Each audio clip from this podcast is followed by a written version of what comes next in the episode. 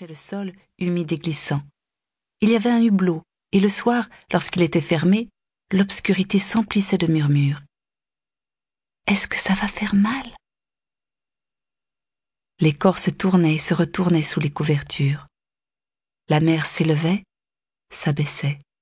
L'atmosphère humide était suffocante. La nuit, nous rêvions de nos maris, de nouvelles sandales de bois, d'infinis rouleaux de soie indigo, de vivre dans une maison avec une cheminée.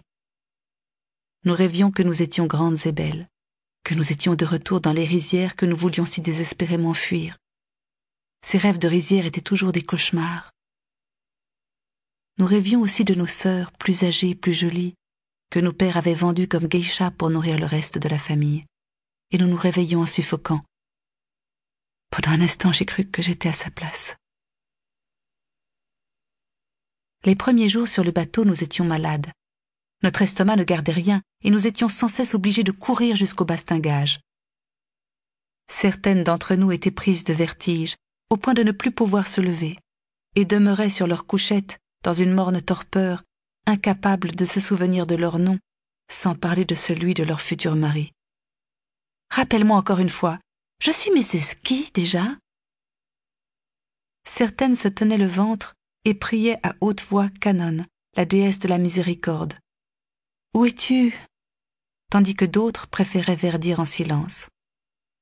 Souvent, au beau milieu de la nuit, nous étions réveillés par le mouvement violent de la houle, et l'espace d'un instant nous ne savions plus où nous étions, pourquoi nos lits ne cessaient de bouger, ni pourquoi nos cœurs cognaient si fort d'effroi. Tremblement de terre, voilà la première pensée qui nous venait. Alors nous cherchions notre mère car nous avions de tout temps dormi entre ses bras.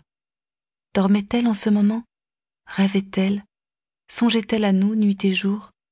Marchait-elle toujours trois pas derrière notre père dans la rue, les bras chargés de paquets, alors que lui ne portait rien du tout? Nous enviait-elle en secret d'être partie? Est-ce que je ne t'ai pas tout donné? Pensait-elle à aérer nos vieux kimonos? À donner à manger aux chats Nous avait-elle bien appris tout ce dont nous avions besoin?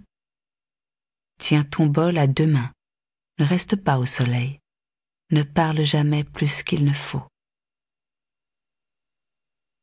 Sur le bateau, nous étions dans l'ensemble des jeunes filles accomplies, persuadées que nous ferions de bonnes épouses. Nous savions coudre et cuisiner, servir le thé, disposer des fleurs, et rester assises sans bouger sur nos grands pieds pendant des heures en ne disant absolument rien d'important. Une jeune fille doit se fondre dans le décor. Elle doit être là sans qu'on la remarque. Nous savions nous comporter lors des enterrements, écrire de courts poèmes mélancoliques sur l'arrivée de l'automne, comptant exactement dix-sept syllabes.